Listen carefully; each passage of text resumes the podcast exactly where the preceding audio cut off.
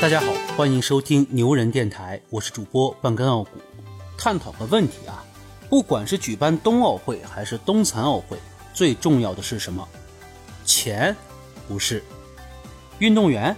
也不是。是雪，是冰状雪。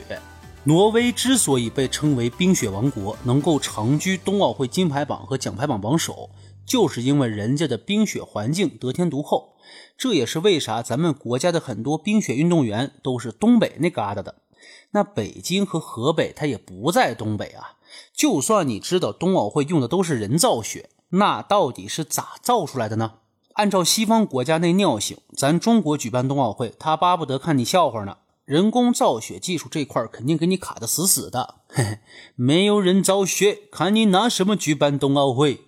那按照咱们国家造原子弹的经验，这雪就只能自己造了呗。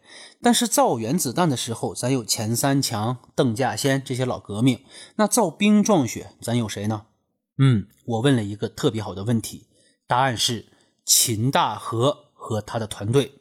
特别是秦大河院士，此次冬奥会之后就可以直接封神了。他是当之无愧的中国冰雪之神。秦老今年已经七十五岁了吧？头衔太多了，咱就不一一介绍了啊。你只需要知道他是中国科学院院士、冰川学家、气候学家就行了。哦，对了，你还得知道他是中国第一个徒步穿越了南极大陆的人。哎呦，这事儿说起来就真让人五体投地了啊！一九八九年七月，秦老参加了国际徒步横穿南极大陆科学考察，行程五千九百八十六公里。这次考察会经过南极点和不可接近地区，走的是那条最长的路线。考察队用了将近八个月的时间完成了这项任务。为了避免意外，出发前秦老拔掉了十颗牙，甚至还签下了一份生死文书。一路上能扔的就扔，只留下了血样盒。当他们到达了苏联和平站的时候，秦老身上除了衣服和血样盒之外，几乎什么都没有了。秦老采集了八百多个血样，特别是采集到了南极不可接近地区内的一套完整的珍贵冰雪样品，填补了我国冰川学研究的空白。他成为了世界上唯一全部拥有南极地表一米以下冰雪样本的科学家。南极我是没去过，但冬天的时候穿越我们家前面那个公园嘿，真挺冷的。二零一五年七月三十一号下午，国际奥委会公布了北京和张家口成为第二十四届冬奥会的举办城市。哎，举办权是拿到了，可是因为北京和张家口的纬度比较低，所以没有合格的雪来举办冬奥会。高山滑雪这些项目对雪的要求是很高的，就是冰状雪。当时很多人都不知道冰状雪是个啥。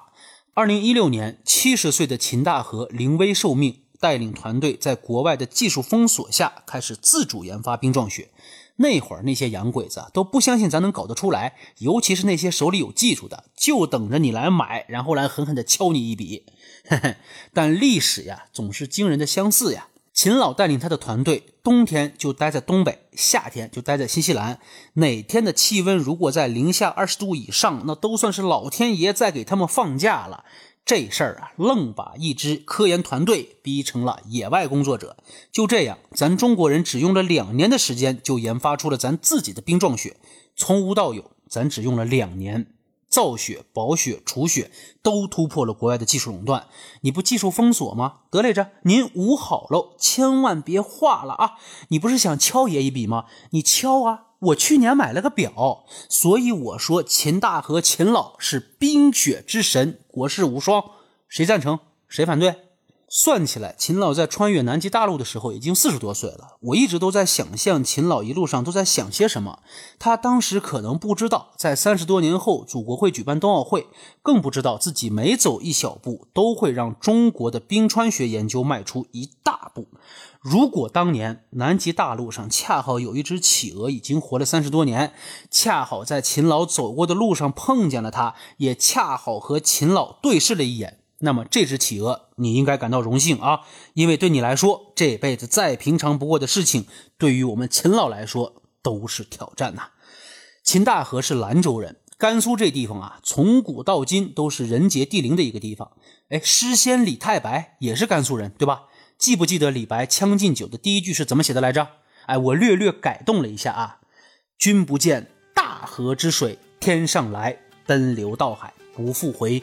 高堂明镜悲白发，朝如青丝暮成雪。